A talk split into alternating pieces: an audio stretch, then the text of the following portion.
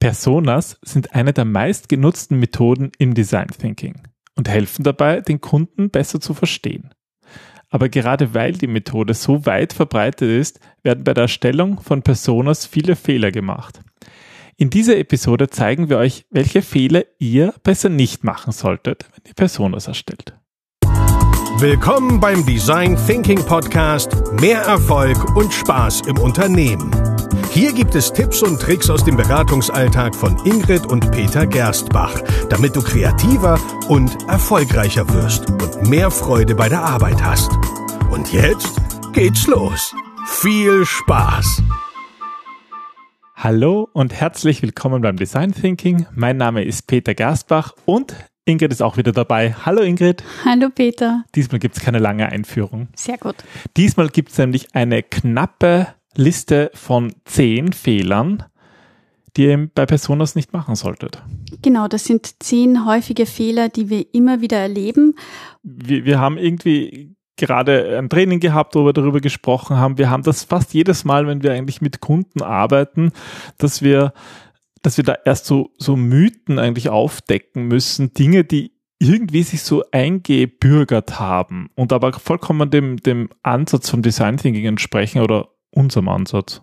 Also ganz oft ist es so, dass ähm, Unternehmen, je größer sie sind, desto wahrscheinlicher ist das Ganze, bereits existierende Personas haben, und zwar Marketing-Personas. Das heißt, die Marketingabteilung ähm, hat entweder eine Marktforschungs- oder, oder selber Personas erstellt und ähm, die allerdings auf, auf anderen Erkenntnissen beruhen, sage ich mal.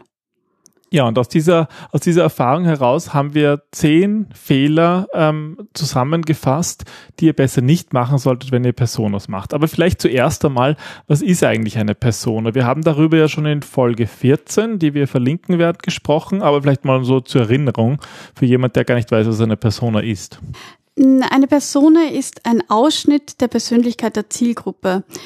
Wenn du ähm, Interviews führst und Bedürfnisse einholst, dann kannst du diese Ergebnisse schön modellieren und vor allem auch kommunizieren, indem man ein, ähm, ein Dokument erstellt oder eine Puppe tatsächlich modelliert, die einfach diese, diese verschiedenen Facetten, diese, ähm, ja, diesen Ausschnitt der Zielgruppe schön wiedergibt. Das heißt, wir haben dann zum Beispiel mehrere Dokumenten oder mehrere Puppen oder irgendwelche anderen Dinge, die eigentlich deine Zielgruppe repräsentieren. Genau, im Fokus steht halt immer der, der Nutzer, also das Verständnis, das gesamte Verständnis für den Nutzer. Aber wirklich gut funktioniert eine Persona dann, wenn man sie als Protagonisten einer, ja, einer Reise sieht.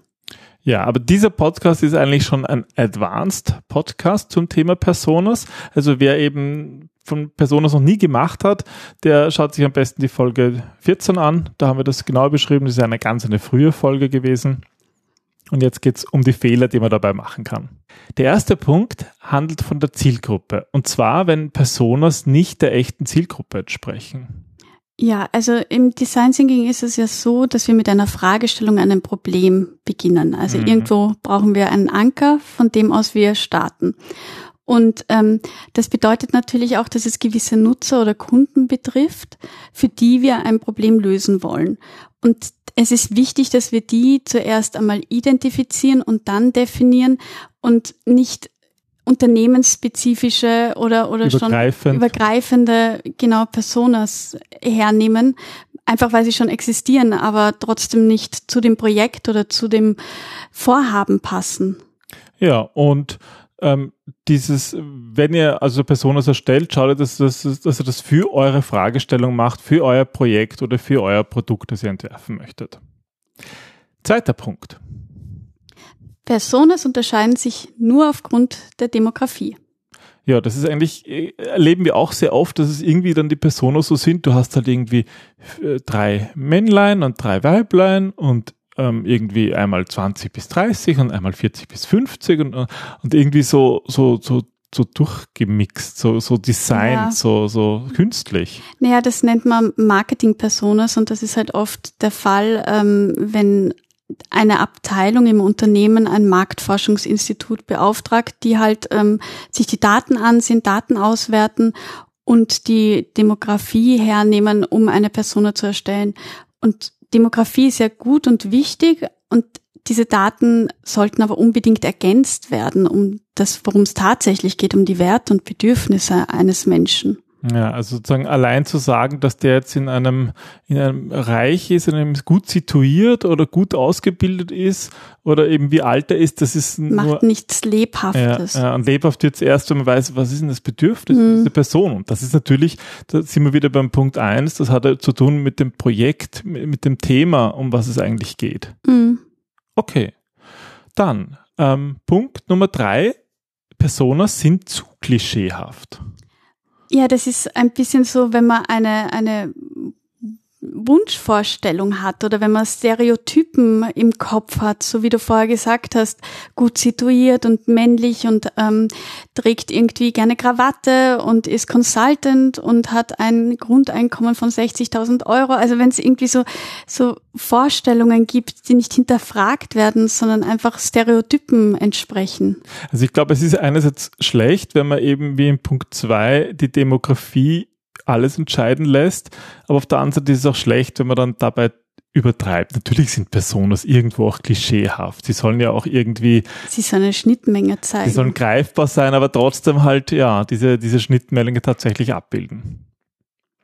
Punkt Nummer vier. Die Eigenschaften der Persona basieren nicht auf echten Interaktionen mit dem Kunden. Also das erleben wir tatsächlich oft, dass sich irgendwer hinsetzt und jetzt, jetzt machen wir Personas, weil wir müssen Personas machen. Ja, entweder ist der Glaube dran, ich weiß, was mein Kunde braucht, ich kenne ja meinen Kunden, Uh, das ist ganz gefährlich, ja. ähm, oder es gibt Ängste, um mit dem Kunden zu sprechen, weil der könnte ja was Böses sagen oder, oder irgendwie merken, dass ich eine Frage habe und nicht perfekt bin. Oder es ist einfach, dass, dass man eben schon existierende Personas hat, wo man sich denkt, da kann man sich die Zeit sparen. Genau, ja. Und äh, eigentlich geht's nur über den Weg, dass man mit Menschen, die die Kunden sind, spricht, ähm, sich mit denen unterhält, sie beobachtet, dann wäre noch die Personas gut. Mhm. Ja, dann sind wir ähm, beim Punkt Nummer fünf, der fünfte Fehler. Ähm, einzelne Personas entsprechen einer echten Person. Das ähm, ist ein bisschen problematisch, wenn man einen ganz bestimmten Menschen im Kopf hat. Das ist oft in Unternehmen, wenn wir also den Nutzer in unseren Mitarbeitern sehen und dann eine wirklich existierende Person hernehmen, ähm, die Persona noch danach benennen und ihr alle Eigenschaften gibt, die diese Person auch hat. Der vorherige Punkt war ja, dass echte Interaktionen Basis sein sollen. Aber es darf halt nicht der Fehler passieren, dann aus einer Interaktion Eine Person. eine zu machen. Persona zu machen, sondern es ist irgendwie so eine Mischung aus mehreren Interaktionen von Leuten, die alle ähnlich sind. Aber es ist eben nicht gut, wenn es dann genau eine Person ist. Genau, man sagt, ähm, dass eine Persona dann fertig ist, wenn sich die Antworten beginnen zu wiederholen auf die Frage. Also wenn, wenn du das Gefühl hast, die Aussage habe ich jetzt schon drei, viermal gehört, dann ist das eine typische Aussage einer Persona. Also wenn zum Beispiel immer wieder Menschen sagen, ja, ihnen ist der Preis da gar nicht so wichtig, Hauptsache der Service passt, dann wäre das ein gemeinsames Bedürfnis. Und wenn die noch andere Eigenschaften teilen, dann wäre das so ein Indiz, das ist jetzt eine Persona. Genau. Punkt Nummer sechs. Personas werden perfekt designt. Wir sagen sogar immer, dass man Personas am besten mit der Hand zeichnet. Ja, nicht mit PowerPoint oder gar InDesign. Ähm, Wir sind ja selber auch schon mal gefragt worden, ein Auftrag, wir sollen ähm, Personas zeichnen. Na, wir sollen die Personas erstellen. Ähm, das hat beinhaltet, dass wir ähm, die Gespräche führen sollen und aufgrund dieser Gespräche dann ein lebensgroßes Exemplar einer Persona erstellen.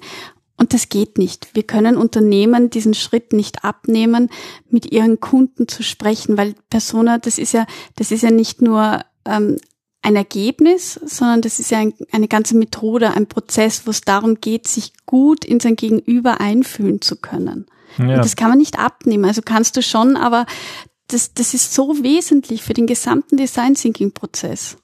Und wenn man sie dann perfekt designt, ähm, dann hat man noch andere Probleme, zu denen wir gleich kommen. Aber schauen wir uns mal den Fehler Nummer sieben an. Es ist ein bisschen auch in diese Richtung. Personas werden viel zu umfangreich beschrieben. Das ist ganz häufig der Fall, dass ich bei einer, ähm, also bei einer Auftragsvergabe bekomme ich dann die Dokumente gleich zugeschickt, damit ich mich vorbereiten kann auf den Workshop oder auf die Beratung.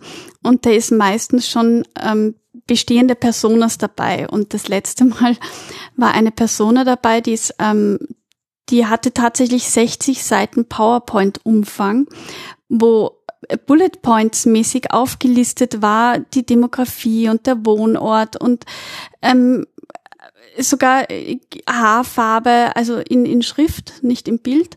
Und das ging so 60 Seiten lang. Also es war unfassbar, was für eine Menge an Daten da drinnen waren. Und das ist überhaupt nicht sinnvoll mehr, weil das kann man gar nicht mehr erfassen und das hilft das dann auch ja nicht. auch kein Mensch. Nicht, nicht, nicht, das hilft dann nicht, Entscheidungen zu treffen. Eigentlich sind die Personas da, gute Entscheidungen zu treffen und ja, ein 60-seitiges Wälzer, ein 60-seitiges PowerPoint ist definitiv zu viel. Aber es war sehr schön designt.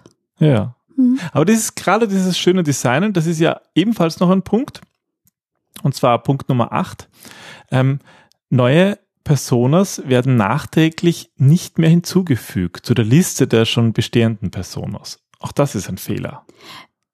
Design Thinking ist ein iterativer Prozess. Das heißt, in manchen Schritten kommen wir drauf, dass wir die Fragestellung noch schärfen müssen oder dass wir gewisse Informationen noch nicht erfasst haben. Oder dass wir vielleicht Kunden komplett vergessen haben. Das ist uns die, tatsächlich letztens passiert, ja. Ja, ja, das, das passiert einfach. Und das ist nicht ein Fehler gewesen, sondern da haben wir halt gelernt, ja. Und da sind wir draufgekommen, da gibt es doch einen Kunden, den wir irgendwie, den wir total nicht im Scope hatten. Ja, und zwar deswegen nicht, weil er eben im besagten Unternehmen nicht eingekauft hat, sondern woanders, aber er wäre eine potenzielle Zielgruppe.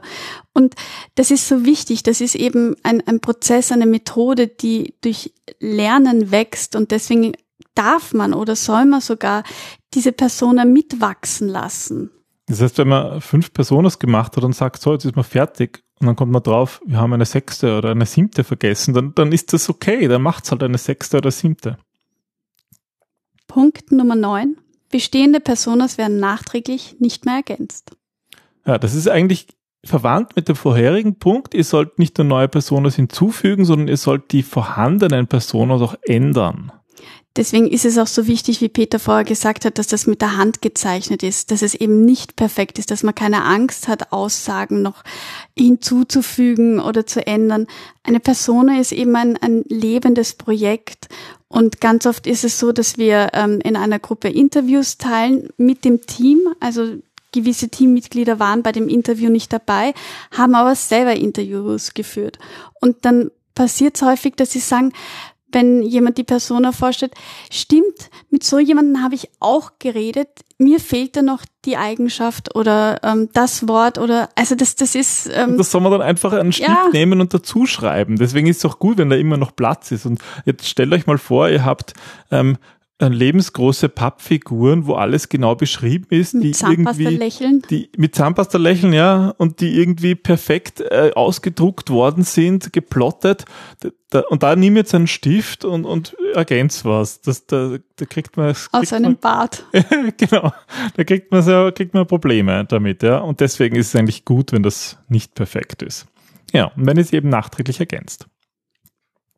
Punkt Nummer 10 die Personas werden vom Marketing auf Vorrat erstellt und müssen vom gesamten Unternehmen verwendet werden. Ja, ich würde sagen, das ist so das, das subsumierte Ergebnis von all diesen Fehlern vorher. Wir haben begonnen damit, dass die Personas nicht der echten Zielgruppe entsprechen, sondern so Marketing-Personas sind. Mhm. Ja, und wir enden irgendwie bei dem Schlimmsten, was man überhaupt machen kann.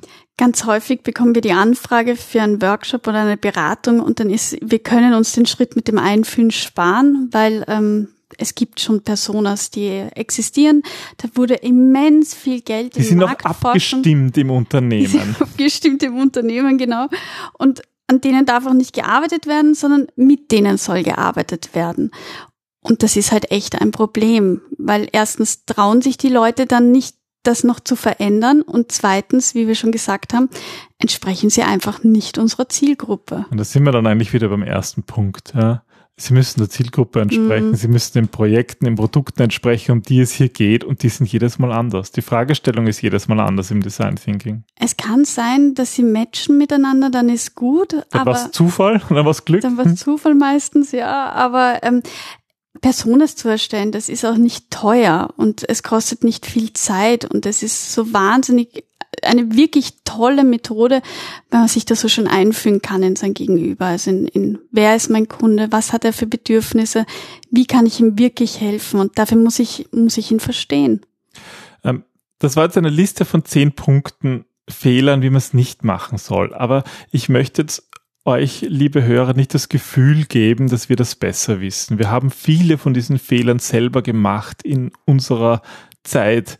Und man muss manche Fehler selber machen. Und wahrscheinlich kennt ihr auch viele von diesen Fehlern, die, die wir jetzt aufgezählt haben in eurem Unternehmen. Seid nicht zu hart mit den Leuten, die das gemacht haben. Vielleicht ist ja unsere Liste gar nicht richtig. Ähm, oder vielleicht haben sie es einfach anders genutzt und das ist auch in Ordnung. Oder vielleicht fehlt auch etwas. Man ja, lernt man, ja nie aus. Genau. Und ich glaube, das Wichtigste ist, dass man macht. Deswegen heißt es auch im Design Thinking Don't Talk, Do. Und deswegen, ja, viel Spaß beim, beim Erstellen von Personas, beim Machen. Genau. Und wenn ihr nette Beispiele habt oder Fragen dazu habt, dann meldet euch einfach. Wir sind gerne für euch da. Genau, und wir schauen uns gern Personas an, die irgendwie auch immer lustig zum Anschauen sind, finde ich. Auch wenn sie nicht lustig zum Anschauen sind, kann man Wenn sie mit lernen. der Hand gezeichnet sind und nicht perfektes Zahnpasta-Lächeln haben. Genau, das sind die schönsten. und du lächelst mich gerade an, schön, mit deinem Zahnpasta-Lächeln. Naja, fast. Gut. Dann würde ich sagen, ähm, vielen Dank fürs Zuhören.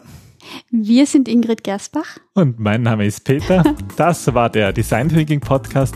Und wenn euch diese Folge gefallen hat, dann freuen wir uns einfach. Und vielleicht gebt ihr uns sogar ähm, eine kleine Geste, äh, schreibt uns eine E-Mail oder irgendwo auf iTunes 5 Sterne oder so. Das freut uns natürlich auch.